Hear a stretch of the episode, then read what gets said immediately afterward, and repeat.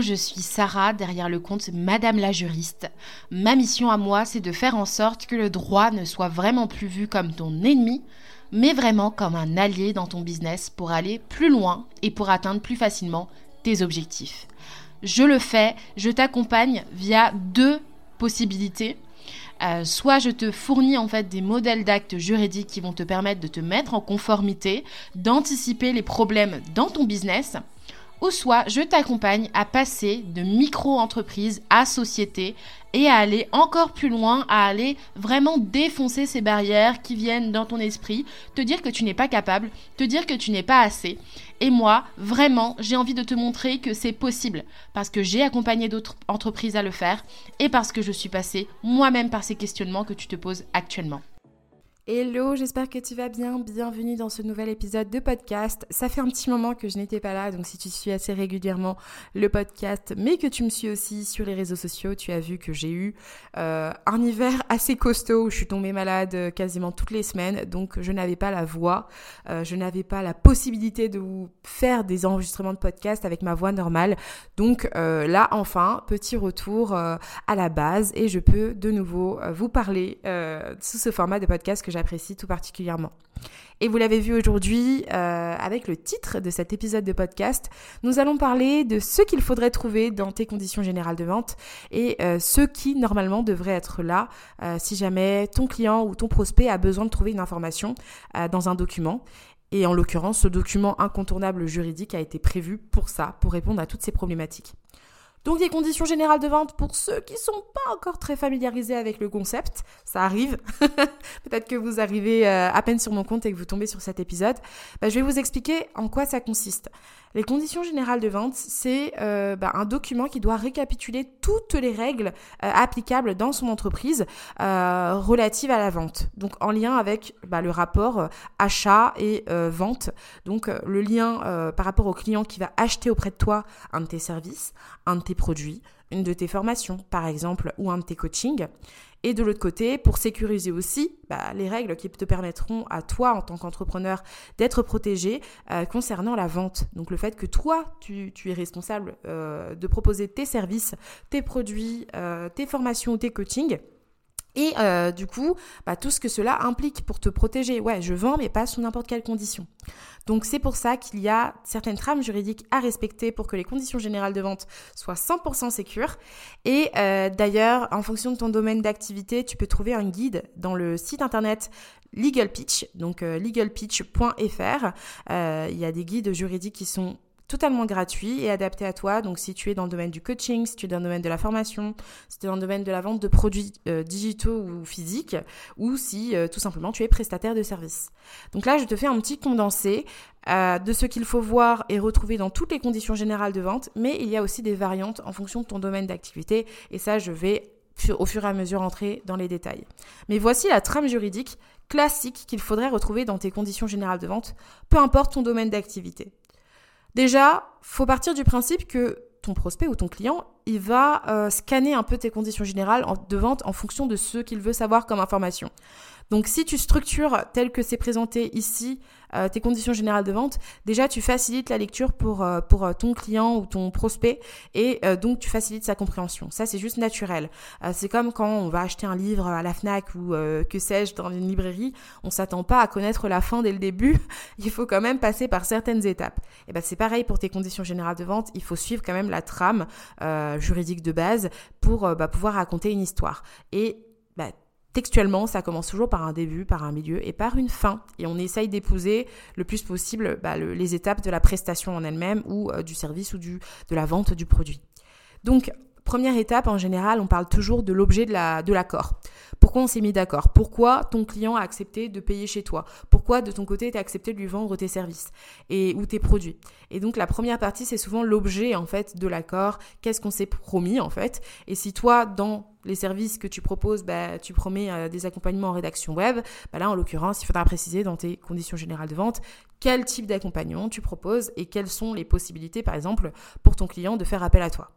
Et pareil pour les produits, bah, si tu, sais pas, tu es une entreprise spécialisée dans euh, euh, les produits artisanaux faits pour les bébés, je sais pas, création de couffins, création de petites écharpes, etc. Bah, tu vas préciser un petit peu quel type de produits on peut trouver sur ton site internet et donc par logique, euh, les, les, produits dont tu n'auras pas parlé sur ton site internet ne seront pas attendus comme étant commercialisés de ta part et donc n'entreront pas forcément dans le champ de ta protection juridique. C'est pour ça qu'il faut penser large dans ce qu'on propose comme service ou comme produit à la vente. Donc deuxième partie, en général, on va aussi parler euh, de la tarification. Donc ça dépend, moi j'organise pas toujours euh, textuellement comme ça, mais en général c'est ce qu'on trouve la plupart du temps dans les conditions générales de vente, que ça se suit. On te parle d'abord des services ou de ce que l'entreprise propose, et ensuite on parle de ce que ça coûte pour toi d'en avoir accès, de pouvoir les acheter. Et donc en l'occurrence, on peut aussi très bien faire suivre par une, clause concernant la tarification. Donc dire, bah voilà, euh, combien ça coûte, quelles sont les conditions, si jamais tu veux, tu veux acheter chez moi, est-ce que je te propose un paiement une fois en plusieurs fois, euh, comment ça se passe? Est-ce que Parfois, il y a des types de, conditions générales de vente assez particulières où dedans on va inclure aussi euh, des, prestations d'affiliation ou autres? Ben là, euh, si jamais grâce à toi j'ai une vente, quel va être ton pourcentage de, pourcentage de commission Au bout de combien de temps? Quels sont les délais de paiement? Justement, Troisième point qu'on voit souvent à la suite de la partie tarification, c'est justement les délais de paiement. Est-ce qu'ils sont immédiats? Est-ce qu'ils sont rallongés? Est-ce qu'ils sont prolongés? Donc ça, c'est tout, ça, c'est à définir. Tout le monde n'a pas les mêmes délais de paiement. Euh, moi, par exemple, je fonctionne par paiement immédiat, c'est-à-dire dès qu'il y a la commande, bah, le paiement doit être fait immédiatement pour, euh, pouvoir euh, bah, déclencher l'envoi des liens. Mais pour certaines autres personnes, tu peux acheter un produit et payer sous 30 jours. Ça peut être des propositions spéciales ou ça peut être tout simplement un mode de fonctionnement de l'entreprise. Et ça, il n'y a pas de règle qui t'empêche de le faire, en fait. Donc, il suffit de trouver la bonne règle qui te correspond, toi, dans ton entreprise. Et pareil, dans tes lettres de paiement, on inclut aussi les paiements plusieurs fois. Si tu accordes euh, des, possibilités, euh, des aménagements de paiement, euh, je sais pas, sur une prestation de 1000 euros, tu laisses le paiement 10 fois, euh, bien sûr qu'il faut aussi le protéger juridiquement dans cette partie-là. Quatrième partie aussi anticipée, c'est tout ce qui concerne les pénalités de retard. Il faut savoir que tous les clients ne sont pas forcément très rigoureux sur le suivi euh, de leur débit bancaire. Donc tu peux avoir autant des clients qui oublient tout simplement ah j'ai oublié de te faire le virement donc je suis désolée etc mais tu as aussi des clients qui sont parfois de mauvaise foi ou qui ferment les yeux ou qui n'ont pas les fonds et qui te l'ont pas dit honnêtement en s'engageant auprès de toi et qui vont euh, parfois euh, te faire subir des impayés. C'est pour ça que cette clause de pénalité de retard est prévue par la loi et euh, te permet bien sûr de faire courir au taux d'intérêt légal en vigueur souvent trois fois voire dix fois le taux d'intérêt légal en vigueur à pouvoir aussi voilà. Bah, en fait tout simplement sauvegarder tes intérêts à partir du moment où la personne est en retard par rapport au délai de paiement que tu avais fixé Cinquième point, qui est aussi très en lien avec tout ce, lien de paiement, mais toutes les, les, informations concernant les indemnités de recouvrement, puisque euh, il est obligatoire de faire figurer dans tes documents juridiques le montant forfaitaire que devra payer ton client si jamais tu fais appel à un service de recouvrement qui soit amiable ou judiciaire. Et donc en général, on est autour de 40 euros. Ensuite, sixième point, c'est sur le traitement des données personnelles. Parce que oui, effectivement, ton client, il va te donner certaines informations pour que bah, la prestation puisse quand même avoir lieu correctement et euh, que tu puisses pouvoir bah, le contacter, euh, lui, envoyer, je sais les liens même par mail, euh, l'appeler pour les rendez-vous individuels, et puis même pour des informations de facturation, tu auras besoin de ces informations concernant les données personnelles. Donc il y a tout un volet RGPD qu'on est quand même obligé d'indiquer, même si on a une politique de confidentialité, on est obligé d'indiquer dans ces conditions générales de vente une clause relative aux données personnelles assez précise. Ensuite, donc les obligations respectives, on les retrouve souvent en septième point euh, avec bah, la part de chacun. Par exemple, euh, si tu es rédactrice web, je redonne encore cet exemple, toi, tu dois livrer, euh, je sais pas, les contenus euh, pour le site internet du client avant son lancement. Donc par exemple, ça c'est la date butoir. Et par contre, en l'occurrence, le client doit te livrer tous les, je sais pas, toutes les explications, tout, toutes les vibes, toutes les trames en fait qu'il voulait que tu respectes pour l'écriture de ces pages de vente là avant que tu commences la rédaction. Donc du coup, il aura aussi son propre délai à respecter. Pareil, si tu as dit qu'il y avait seulement euh, trois allers-retours possibles pour les modifications, bah lui, il est obligé de respecter ça. Donc euh, voilà, toutes les obligations respectives, on peut voir assez large, mais en général, c'est une clause à part qui permet de, synthétiser tout ce qui est euh, à respecter des deux côtés. Ensuite, on a la partie annulation, rétractation. Donc ça, c'est souvent un huitième point. Qu'est-ce qui se passe si jamais il y a une personne qui a besoin de, revenir sur son avis? Est-ce qu'elle a le droit de le faire sur son engagement? Est-ce qu'elle a le droit de se désister? Si oui, pendant combien de temps? Est-ce que la loi l'a imposé ou si c'est une proposition commerciale? Donc ouais, ça chauffe un petit peu au niveau de la tête là, mais ça fait partie de tout ce qu'il faut prévoir. Ensuite, en neuvième point, on retrouve souvent la question de la réservation et des inscriptions. Moi, je le mets personnellement, je le mets souvent en haut au début parce que j'essaye de respecter une chronologie, mais c'est vrai que euh, dans beaucoup d'autres contrats, on peut trouver aussi un petit peu en bas. Euh, donc, euh, qui sont, quelles sont les conditions finalement de réservation ou d'inscription pour accéder à ton service qui te permettrait du coup de pouvoir refuser dans, certains, dans certaines conditions de vendre tes services à une catégorie de personnes qui n'est pas la cible. Imaginons, tu vends, je sais pas des services pour apprendre, je sais pas, à traiter ces cycles, je sais pas, de règles, je ne sais rien, et bien du coup, il faut que la personne qui soit cliente ait des règles, parce que du coup, sinon, enfin, un cycle menstruel, que ce soit une personne qui, enfin, peu importe le genre de la personne, il faut juste qu'elle ait un cycle menstruel, sinon, effectivement, ce n'est pas la cible de ce produit et ce produit ne lui sera pas utile.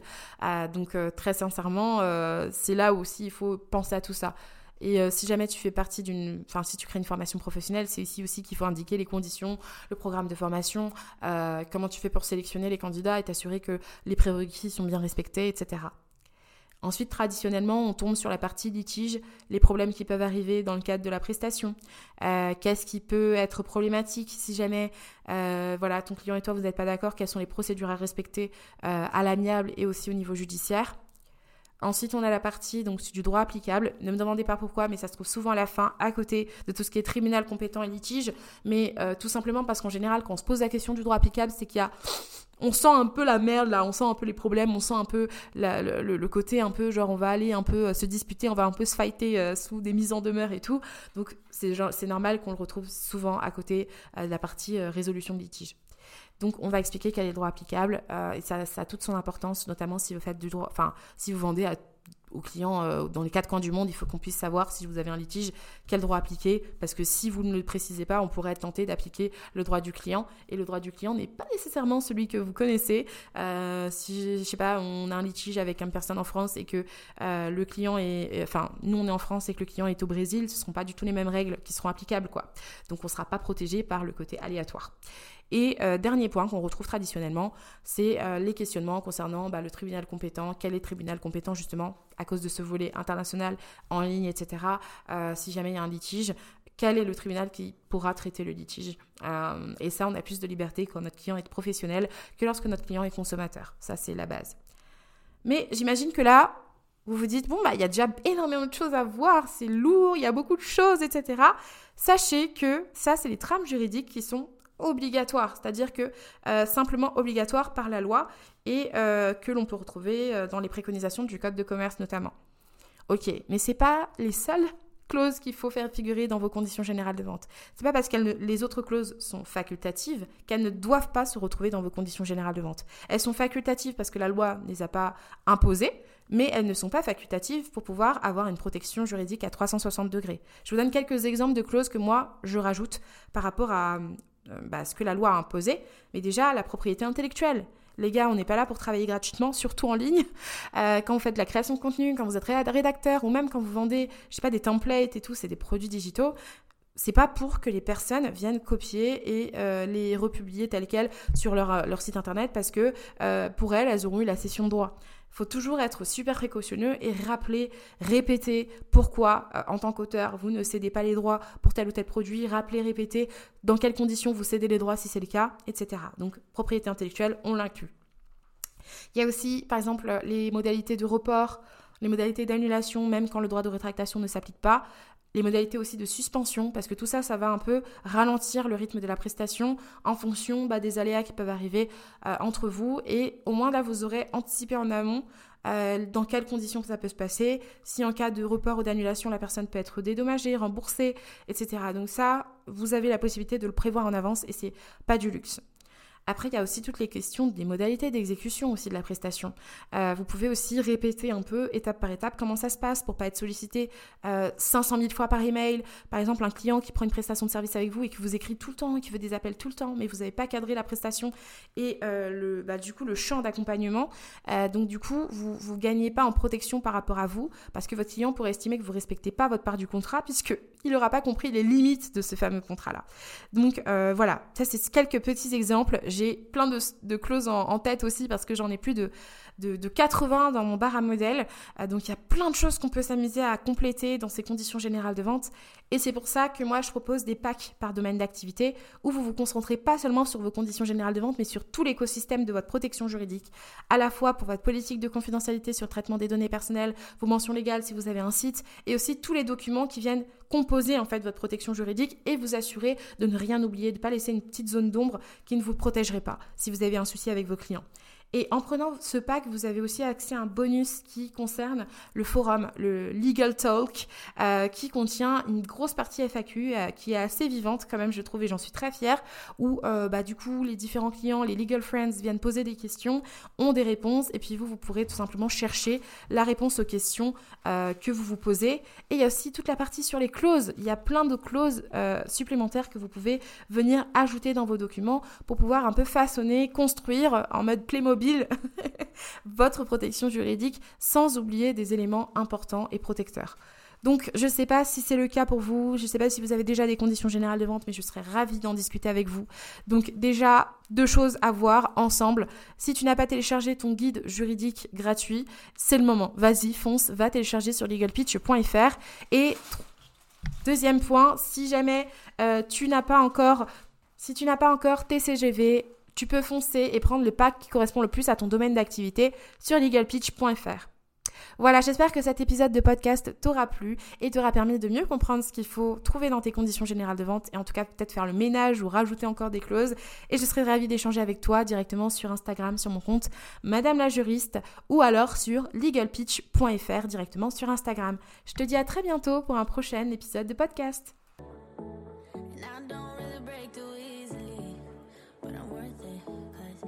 Slip into your dreams tonight.